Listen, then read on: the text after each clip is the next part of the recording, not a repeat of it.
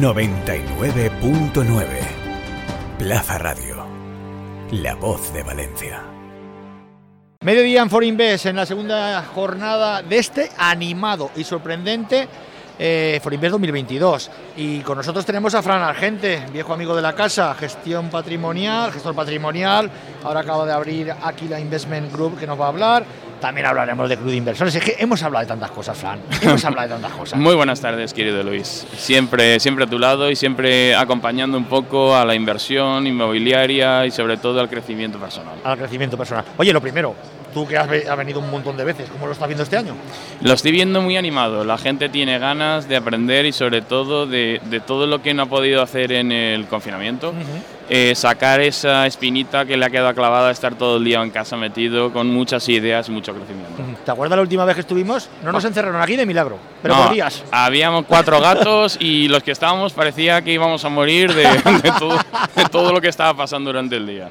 Y ahora lo que vamos a morir es del Euribor, nada más. pero Del bueno, Euribor. sí. Oye, tarde o temprano, no vengas con esas, tenía que subir los tipos de interés. Lo Sí. que no podía ser es que estuviéramos en una política monetaria ultra expansiva. Correcto. Es, es- es- imposible. Comprar dinero gratis, barato, eso, eso al final se acaba. Pero veremos cuándo decide esta subir los tipos. Digo, esta Lagar, porque vamos, va a contracorriente de la política ortodoxa de los bancos centrales. En Estados mundo. Unidos ya están subiendo, con lo que mira, ahora nos toca a nosotros y ahora nos coja a agarrarnos los machos que se han dicho que iban a subir y están subiendo ya mucho más rápido. Pero es que de, de que empecemos a subir los tipos de interés en, en la eurozona, en el Banco Central Europeo, que están al menos 0,50, recuerdo, ¿eh? De que empecemos a igualarnos con Estados Unidos, aquí va a pasar meses y meses. Por eso es un preaviso para que la gente se coja, se coja los machos, se, se avise de lo que viene y esté preparado cuando llegue, la verdad. Ahora hablamos de mercados. Bueno, Perfecto. há- háblame de aquí la Investment Group.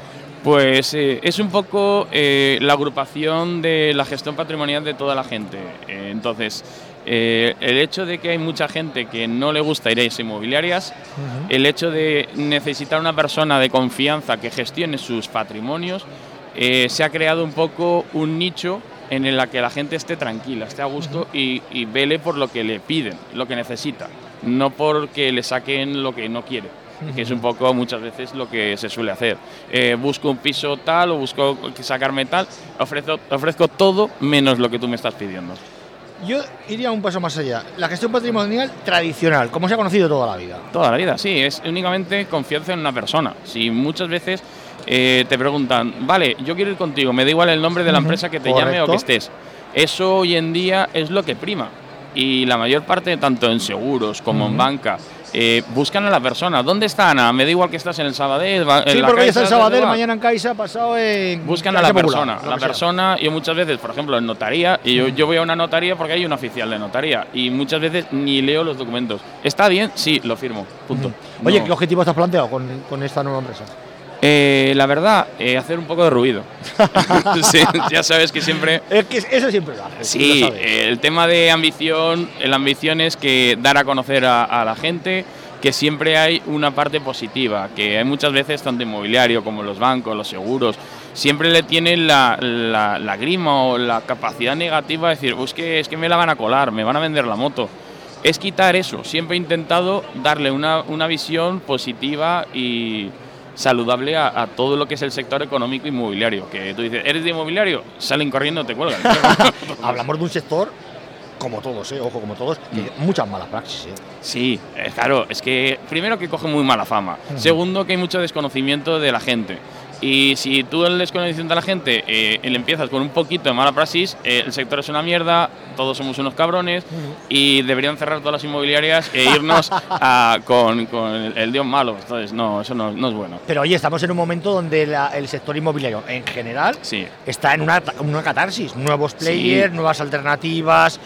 Ahora se abre el, el nuevo escenario de macroeconómico. Ayudas, por cierto, también de Europa, los fondos. Next Generation. Sí, todo el mundo está esperando a los New Generation, lo únicamente que Como no, agua de no- mayo. No, lle- no llega aún nada. El tema es que la inversión inmobiliaria, al estar dos años parado, la Sí. gente ha querido hacer cosas y la vivienda está barata. Sí. A día de hoy no está tan barata como antaño, pero eh, lo que pasa es que como no hay trabajo, muchas veces la gente dice, mira, si compro una vivienda, mi hijo tiene el alquiler como una comida.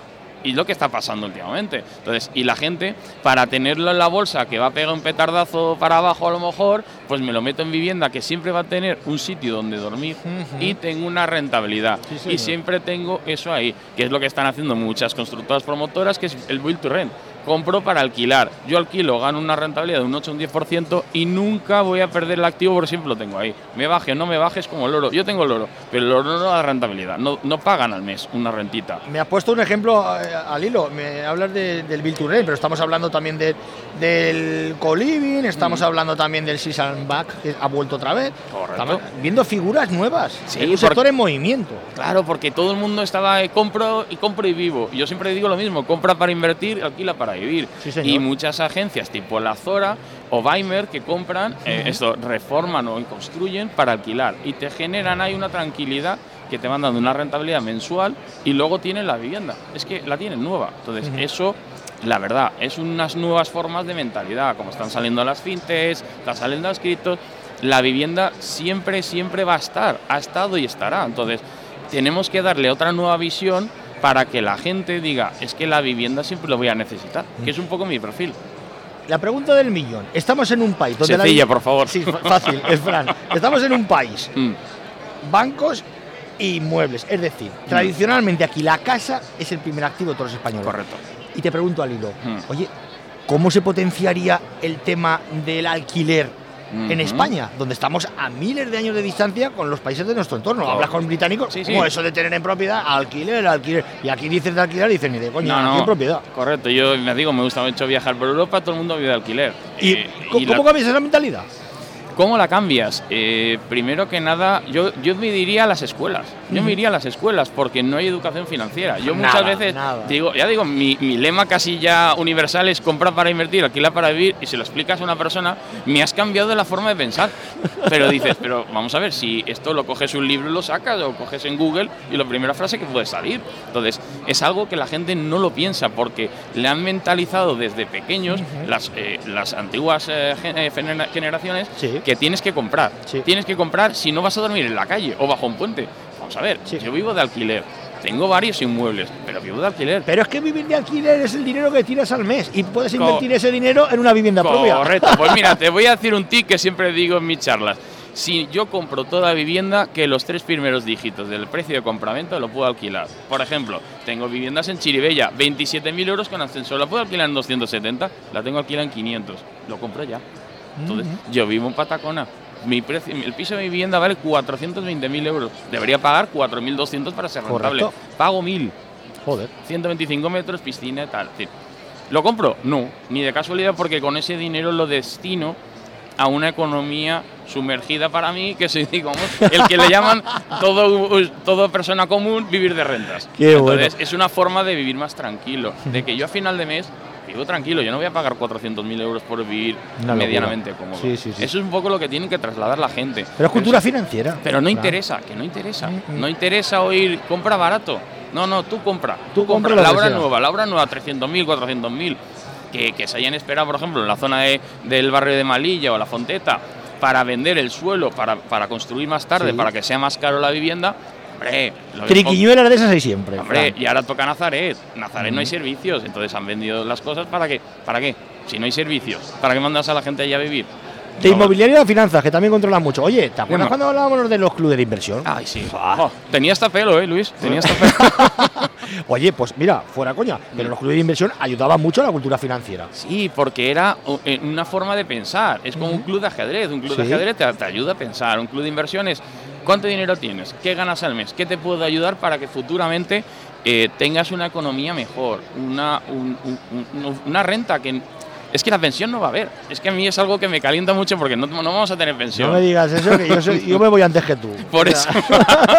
yo creo que ya, la forma ya me voy contigo de humano. Pero es eso, no hay pensión. Entonces tienes que hacer ver a la gente en cómo llegar a final de mes. Estamos hoy eh, en, en, este día con mucha gente joven y, y esa gente vive al día Sí. y, y no llega ni al día. Entonces, el tema es cómo va a llegar al mes, cómo va a llegar al año, cómo va a llegar a 30 años de, de trabajo. ¿Qué le vas a hacer?